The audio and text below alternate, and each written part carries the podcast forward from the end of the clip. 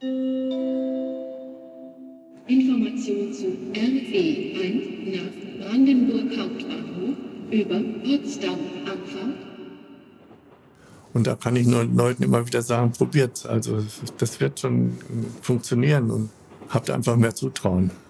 Es gibt viele Zufälle, wie man hier in der Geschichte wirklich sehen kann, die sich fügen. Und äh, wenn man das selber mit betreibt, fügt sich's. Am Streckenrand. Nachhaltige Geschichten aus Brandenburg und der Welt. Wir bringen euch von Potsdam über Brandenburg bis nach Vorde. We need courage. We need action. We need justice.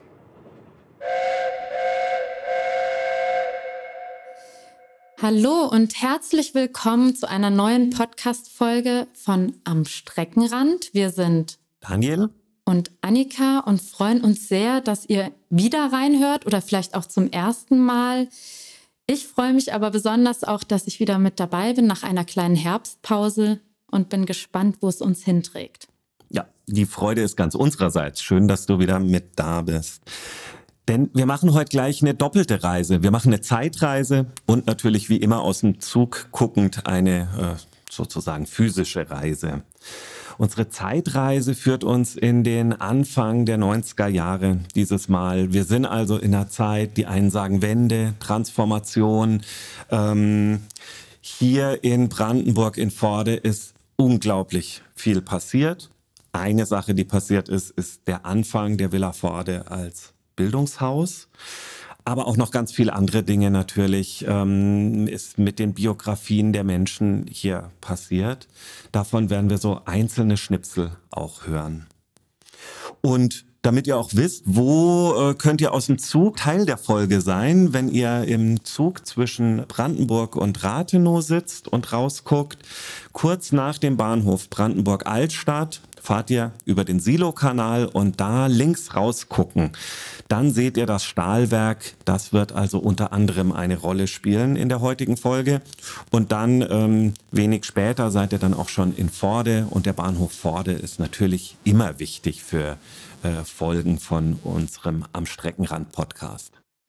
Um uns in diese Anfangszeit hineinversetzen zu können, war es für uns naheliegend, mit Werner Böwingloh zu sprechen. Er hat den Verein Villa Vorde Bildungs- und Kulturhaus gegründet, hat die Villa sozusagen mit eigenen Händen und viel Unterstützung physisch umgebaut und war dann ähm, lange Jahre als Geschäftsführer hier tätig. Einem ersten Gesprächsausschnitt mit Werner Böwingloh folgt dann ein kurzer Abriss der Geschichte der Villa von der Ziegelei, also lange vor den 90er Jahren bis zum nachhaltigen Bildungshaus heute. Ich bin hierher gefahren und habe gefragt, gibt es hier in dem Ort eventuell eine geeignete Stätte, ein Haus, Gebäude, das zum Aufbau einer Bildungsstätte geeignet wäre. Daraufhin hat man mir einen alten Bauernhof gezeigt, der aber, wie das damals so hieß, ungeklärte Eigentumsverhältnisse hatte. Und dann sagte der Freund irgendwann, Mensch, unsere Schule wird frei und äh, da können wir mal hinmachen. Also ein guter äh, brandenburgischer Ausdruck. Da können wir mal hinmachen. Also haben wir hier zu der ehemaligen Dorfschule gemacht und haben uns dieses Gebäude angeguckt. Das war also ähm, zu der Zeit noch äh, Grundschule oder äh, hier im, im, Ort. Und es war klar, dass diese Grundschule hier aus dem Ort zusammengelegt wird mit der Schule in dem Nachbarort Brützabe. Also diese, dieses Gebäude wird frei, sagte er. Und ich habe ihn gefragt, ja und was kann was muss ich machen, um äh, da weiterzukommen? Und dann hat er gesagt, schreib einfach einen Brief an die Gemeinde das, was du da machen willst und dann überlegen wir im Gemeinderat, ob wir das äh, machen und ob wir dem zustimmen. Und dann hat die Gemeinde darüber beraten und hat sich mehrheitlich für äh, das Projekt entschieden und hat gesagt, okay, dem stimmen wir zu, allerdings unter der Maßgabe, wenn es nicht funktioniert, dann fällt es an die Gemeinde wieder zurück. Also, dass das andere Projekte oder Vorschläge äh, ausgestochen hat, zum Beispiel wollte einer einen Hotelkomplex bauen. Und da hatten alle sofort die Befürchtung, wenn das äh, nicht funktioniert, dann ist das weg und dann ist es hier eine sogenannte Investroine. Mhm. Das wollten die verhindern. und hielten deswegen dieses Konzept, also äh, das nicht zu kaufen, sondern über Erbbaurecht zu pachten, für geeignet und äh, sahen dann auch ihr Risiko relativ überschaubar. Ähm, da wir ein Podcast sind, der sich so an Geschichten am Streckenrand entlang hangelt, äh, an den Bahngleisen durch Brandenburg. Inwiefern spielte der Bahnhof Vorde eine Rolle bei der Auswahl oder Entscheidung um diesen Ort? Also der, am Anfang war mir das gar nicht bewusst, welche Bedeutung dieser Bahnhof hat. Also es war so für mich die Erreichbarkeit schon, aber dann immer mehr wurde mir und uns bewusst, dass dieser Bahnhof ein echtes äh, Pfand ist, das man wirklich sehr gut nutzen kann, weil diese Erreichbarkeit dann für, für Leute, die hierher kommen aus dem gesamten Bundesgebiet oder wo auch immer her, haben wir wirklich jetzt relativ einfach hier uns zu erreichen, ohne Fahrzeug, ohne Pkw und so. Das war schon eigentlich dann sehr, sehr gut und sehr bedeutend. Und das ist auch ein Glück, dass stand auch mal zur Diskussion zwischendurch, dass diese Bahnstrecke eingestellt wird. Und das ist gut so, dass, dass die ähm, noch weiter da ist und hoffentlich auch irgendwann noch sogar ausgebaut wird. Nimm uns doch noch mal einmal so ein bisschen zurück, als du das erste Mal hier ankamst. Wie sah das hier aus? Was hat dich erwartet? Ähm, es war dann so äh, schon noch bis zu den Ferien war hier Unterricht, aber das ganze Gelände war schon verwahrlost. Also es waren Brennnesseln bis hier zur Treppe. Mhm. Es war alles zugewachsen, es war dann Laub runtergekommen, Äste lagen auf dem Grundstück. Es war einfach ein verlassenes Grundstück, so sah es aus. Und ähm, naja, das war schon auch ein bisschen ein Schock. Und ein ganz wichtiger Schritt in Richtung Realisierung war, dass damals äh, Arbeitsplätze besucht wurden. Ich bin dann äh, zum Arbeitsamt gegangen und habe gesagt, ich möchte eine AB-Maßnahme mhm. äh, machen. Und die haben mir gesagt, äh, für wie viele Personen? Ich habe gesagt, so zwei, drei Personen könnte ich gut unterbringen. Die haben mir gesagt, nee, das geht nicht. Also 20 sollten es schon sein. Sonst lohnt sich das Ganze nicht. Und ich habe dann die runtergehandelt auf 12.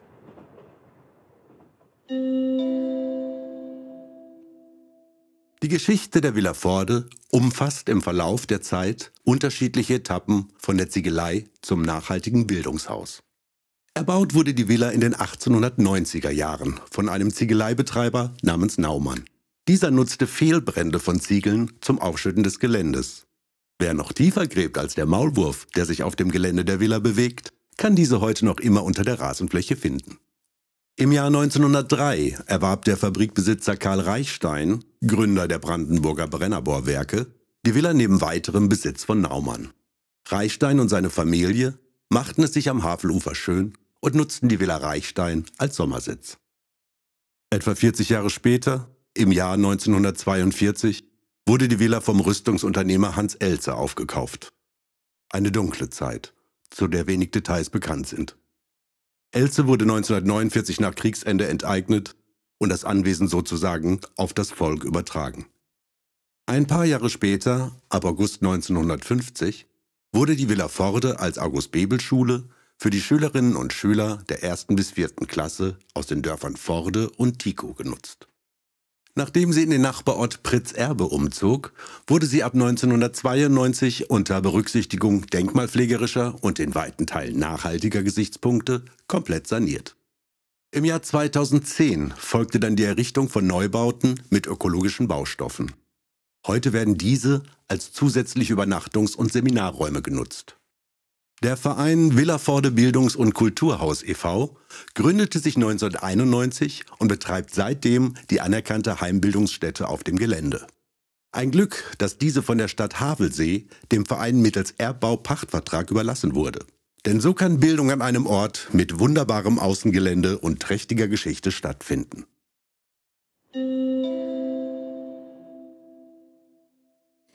Wir bewegen uns weg vom Umbau der Villa, von der Dorfgrundschule zum Bildungshaus, auch weg von den Maulwürfen auf dem Villagelände und zwar hin zu den ersten Seminaren, die stattgefunden haben. Ich habe da mal im Archiv gestöbert und vielleicht hört ihr es. Äh, es gibt tatsächlich noch physische Flyer aus den 90er Jahren zu den ersten Seminaren und da war sowas dabei wie Trainings für Toleranz und Weltoffenheit Es wurde unter anderem dafür geworben mit Fragen wie, wie kann ich mit fremdenfeindlichen Vorurteilen umgehen? Welche Argumente, welches Hintergrundwissen brauche ich dazu? Und ich fand es total spannend zu schauen, was für Themen waren damals präsent. Ja, ich habe dann dein Wühlen mitgekriegt und habe dann äh, selber im, im Kopf oder auf unserer Website gewühlt, was, was ist sozusagen ja wie so ein Pendant heute dazu. Bei manchen Themen muss man ja fast sagen, ja, leider immer noch genauso aktuell. Ähm, vielleicht bearbeiten wir sie heute ein bisschen anders. Ich habe jetzt als schönes Beispiel, glaube ich, äh, für das, was du mitgebracht hast, äh, hätte ich äh, gefunden, das Seminar Klimagerecht für alle. Da geht es auch um Fragen von Gerechtigkeit, von Wahrnehmen, auch von wir und die anderen. Klimafragen sind auch Fragen von ähm, gerecht, globaler Gerechtigkeit. Ähm, und in dem Seminar sollte es ganz explizit auch darum gehen, Kolonialismus, Rassismus, Klima, wie hängt das alles zusammen? Ich kann das jetzt nicht auf 30 Sekunden erklären und runterbrechen, wäre ja auch äh, Quatsch, wenn wir sonst fünftägige Seminare dazu anbieten. Aber da sieht man so, Thema lebt weiter, wird aber auch irgendwie anders bearbeitet. Hast du noch, war, noch einen Flyer für ich uns dabei? Ich habe noch was mitgebracht. ähm, Im Fundus ein Flyer zu einem Seminar ähm, wir wollen bloß die Hälfte, ein Ost-West-Frauenseminar. Eine meiner Kolleginnen hat mir auch berichtet, das war eins der allerersten Seminare, die in der Villa stattgefunden haben. Und es ging äh, um die Macht der Frauen und Entscheidungsmöglichkeiten und Einflussnahme. Mhm. Ost-West-Seminar, so gefühlt würde man heute nicht mehr sagen, nicht mehr machen. Ob es nicht genauso nötig noch wäre, vielleicht kommen wir da äh, später nochmal äh, drauf. Ich dachte gerade, manche Frühstückspause hier in der Villa Forde ist für mich fast ein Ost-West-Seminar, wenn der Hausmeister erzählt, wie seine Wendeerlebnisse äh, waren. Ich habe gerade noch mal gerechnet, also unser Team hat dann sieben Ostdeutsch geborene, vier Westdeutsch, drei in ganz anderen Ländern geborene und ein Teammitglied, da ist äh, das die Wende schon gewesen, müssten wir Sie mal genau fragen, ob Sie sich dann als trotzdem in Ost-Westdeutschland geboren betiteln würde. Also lebt irgendwie im, im Team weiter und ähm, sicherlich auch in ganz vielen äh, Seminaren diese Ost-West-Frage. Ja, und abgesehen äh, von der Ost-West-Frage gibt es weiterhin Räume, ähm, in denen Frauen unter sich zusammenkommen können hier in der Villa. Also ein Austausch im Quadrat nennt sich das Format. Und einmal im Monat äh, geht es da um unterschiedliche Themen, die in der Gruppe aufkommen. Du hast dir äh, insgesamt ja auch so ein bisschen angeschaut, ähm, Flyer damals nenne ich jetzt und, und heute und das verglichen. Was ist da was, was du mitgenommen hast, neben unseren Gegenüberstellungen, die wir gerade hatten? Na, das eine eben, dass sich inhaltlich Themen weiter widerspiegeln, obgleich mit anderen Schwerpunkten bezügen. Ne? Wir haben die Klimakrise und schauen uns innerhalb der Klimakrise Gerechtigkeitsfragen an. Was ich aber besonders auch spannend fand, war, dass ähm, zwar Inhalte ähnlich bleiben, sich Sprache verändert. Und das finde ich was, was Ermutigendes, dass anscheinend ein Bewusstsein und eine Sensibilisierung sich entwickelt, wie wir uns ausdrücken und Themen benennen. Mhm. Du hast dann ähm, mit Werner ja auch dazu gesprochen und ihn äh, gefragt, wie sich die Bildungsinhalte denn am Anfang entwickelt haben. Da hören wir gleich rein. Danach hören wir dann noch Marius Krohn. Er ist der Leiter vom Industriemuseum in Brandenburg an der Havel, das im ehemaligen Stahlwerk ist. Und das von Werner auch gleich angesprochen werden wird. Ähm, und Marius Krohn erzählt uns noch ein bisschen, was hat das eigentlich bedeutet Anfang der 90er Jahre, äh, was da mit dem Stahlwerk passiert ist, was hat das für Brandenburg bedeutet und ähm, was bedeutet es auch heute noch? Die 90er Jahre waren ganz stark geprägt von, dem, von der Angst um den Verlust des Arbeitsplatzes. Also Revolutionseuphorie gab es dann eigentlich ab 92 kaum noch, weil die Betriebe geschlossen oder verkleinert wurden. 93 das Stahlwerk. 13.000 Arbeitsplätze ungefähr waren dann weg, Industriearbeitsplätze, und die Stadt schrumpft eben zum ersten Mal seit 1846 so.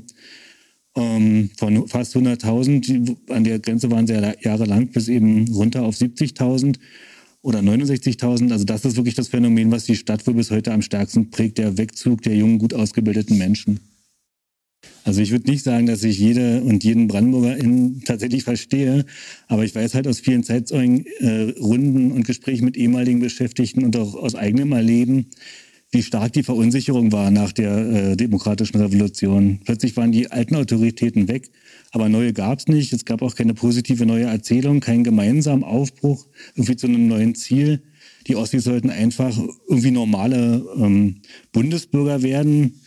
Aber äh, und alle anderen galten als Jammer-Ossis, aber man ist ja jetzt noch kein Jammer-Ossi, Bloß wenn man über sein Leben spricht und dann eben feststellt, dass es nicht nur Not und Elend und Unterdrückung gab, wenn man so das grundsätzlich erstmal akzeptiert, wird man eben feststellen, dass es äh, vielen ehemaligen DDR-Bürgerinnen wirklich zuwider war, der Stumpfsinn, das Fremdbestimmtwerden und dieser ständige Bekenntniszwang in der DDR. Also es ist schon wirklich erstaunlich, wie so Sachen zustande kommen, die dann äh, sich eigentlich so peu à peu auch inhaltlich entwickelt haben. Klar war im Anfang auch hier das Thema Ost-West äh, stand auf der Tagesordnung einfach und so haben wir dann im Anfang sehr viele sogenannte Ost-West-Seminare gemacht. Wir haben Leute aus dem Westen eingeladen hierher und um, um ihnen zu zeigen, wie ist die Situation hier. Wir haben zum Beispiel das Stahlwerk in Brandenburg, das gerade in der Abwicklung war damals, besucht oder das Chemiefaserwerk in Premnitz mit ehemals 8000 Beschäftigten, jetzt 1000 Beschäftigten und haben dort mit den Betriebsräten, mit den Betriebsräten geredet und haben dadurch einfach auch den Leuten klar machen können, was eigentlich äh, Wende für hier lebende Personen heißt und was das für, für auch gravierende Folgen hat, bis hin zur Arbeitslosigkeit und, und solchen Dingen.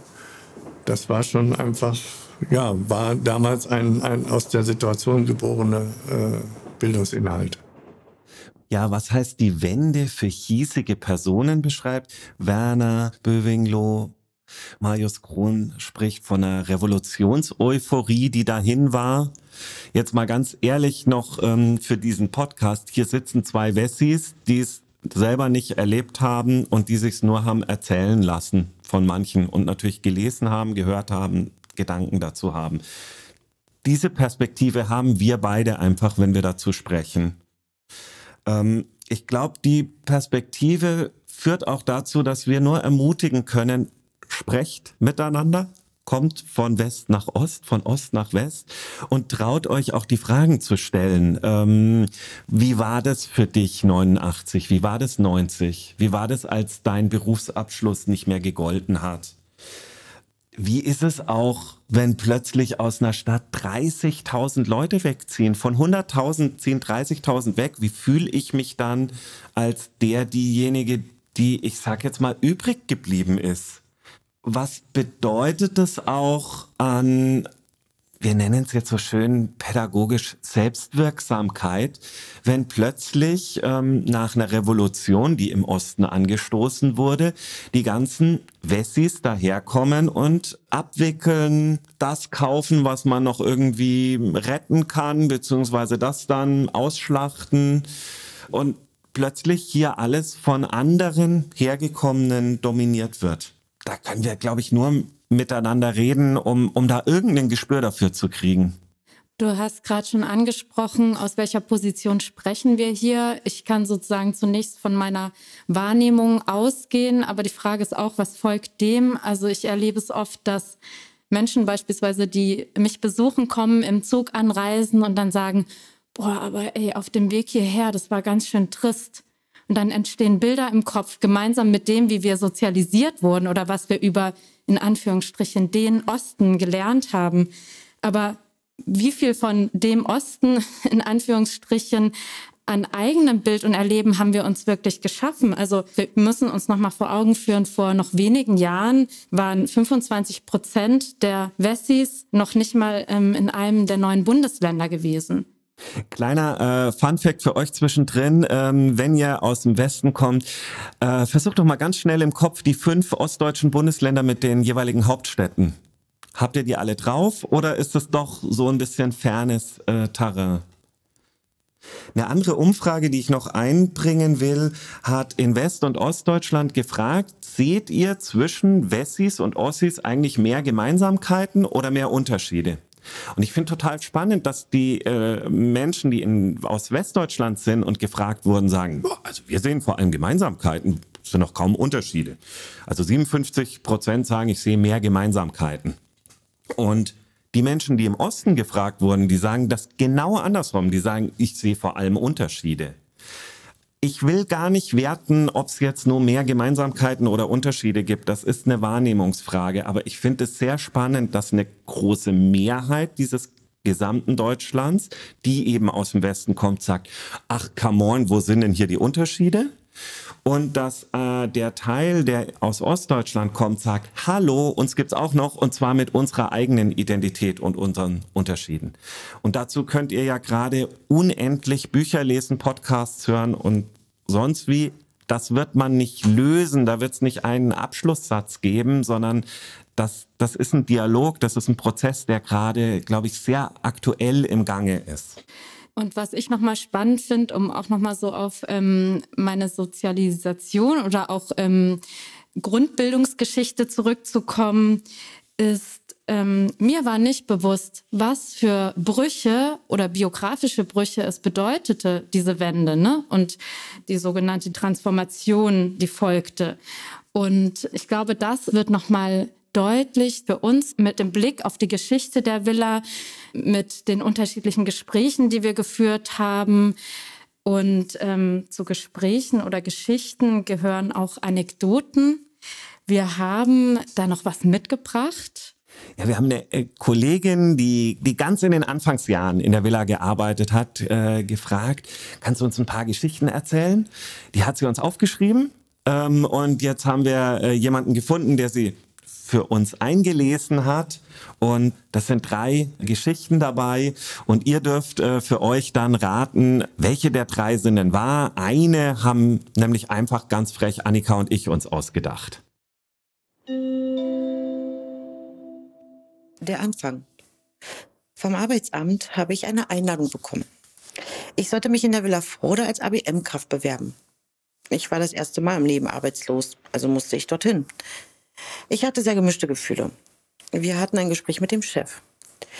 Der Chef erklärte uns dann, was alles für Arbeiten anfallen würden. Wir bekamen Bedenkzeit. Eigentlich hatte ich gar keine Lust. Ich hatte ja mein Arbeitslosengeld und in der Gärtnerei habe ich mir etwas dazu verdient. Aber die Frauen in der Gärtnerei sagten, ich sollte es besser annehmen, sonst würde ich eines Tages ohne Arbeit dastehen. Also ging ich ein paar Tage später in meiner Wattejacke und in Gummistiefel zur Villa rüber. Ich habe im Büro angeklopft, meinen Kopf durch den Türspalt gesteckt und gesagt, ich nehme die Stelle an. Die Schneebären. Als im Haus noch die Handwerker zu tun hatten, haben wir im Park weitergemacht. Der war ja von Schneebären ganz zugewachsen. Wir hatten zwar mal einen Schredder, aber der ging nicht so richtig.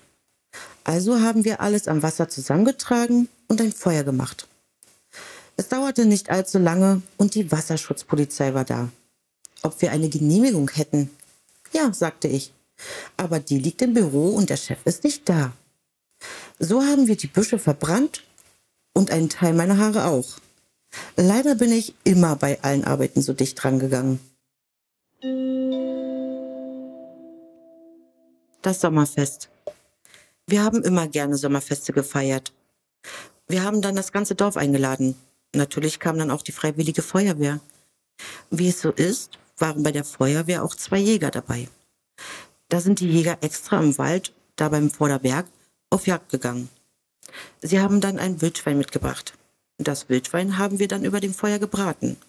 So kamen Dorf, Feuerwehr und Villa zusammen.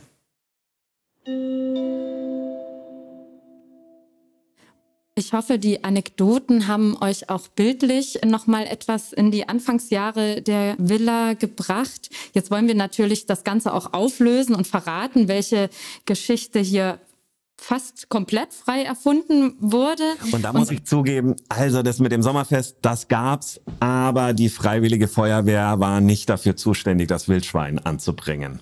das haben wir uns einfach nur ausgedacht.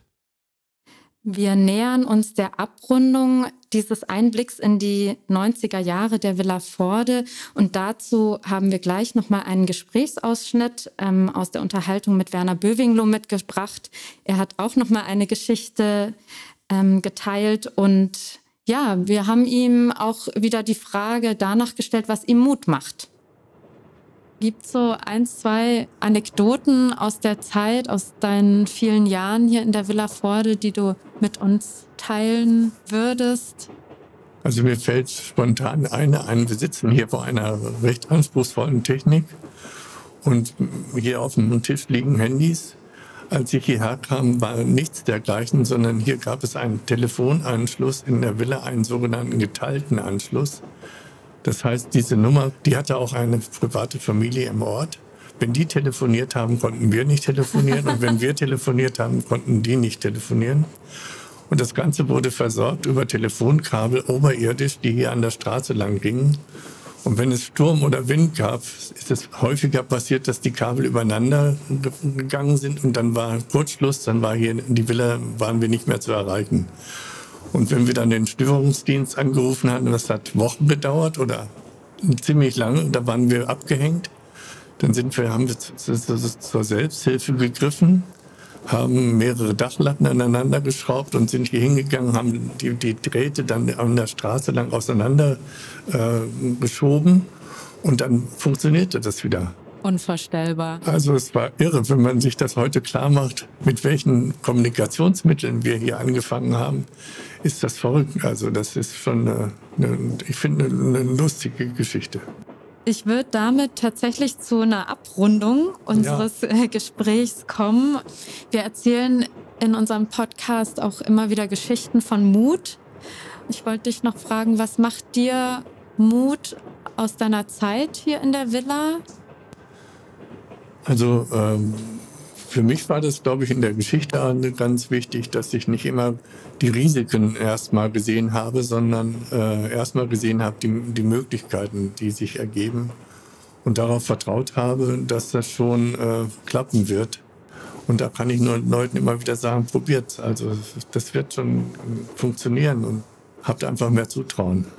Es gibt viele Zufälle, wie man hier in der Geschichte wirklich sehen kann, die sich fügen. Und äh, wenn man das selber mit betreibt, fügt sich's.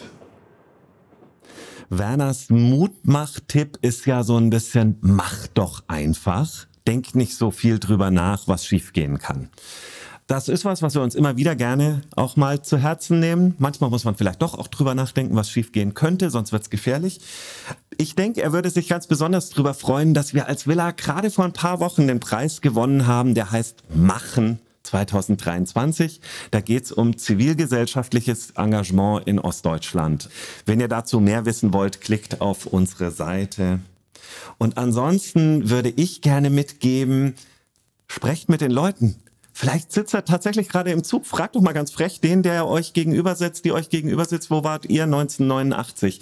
Meine Erfahrung ist gerade die Frage nach 89, 90 ist eine, die sehr viele Leute sehr gerne beantworten und wo man gut in Gespräche kommt.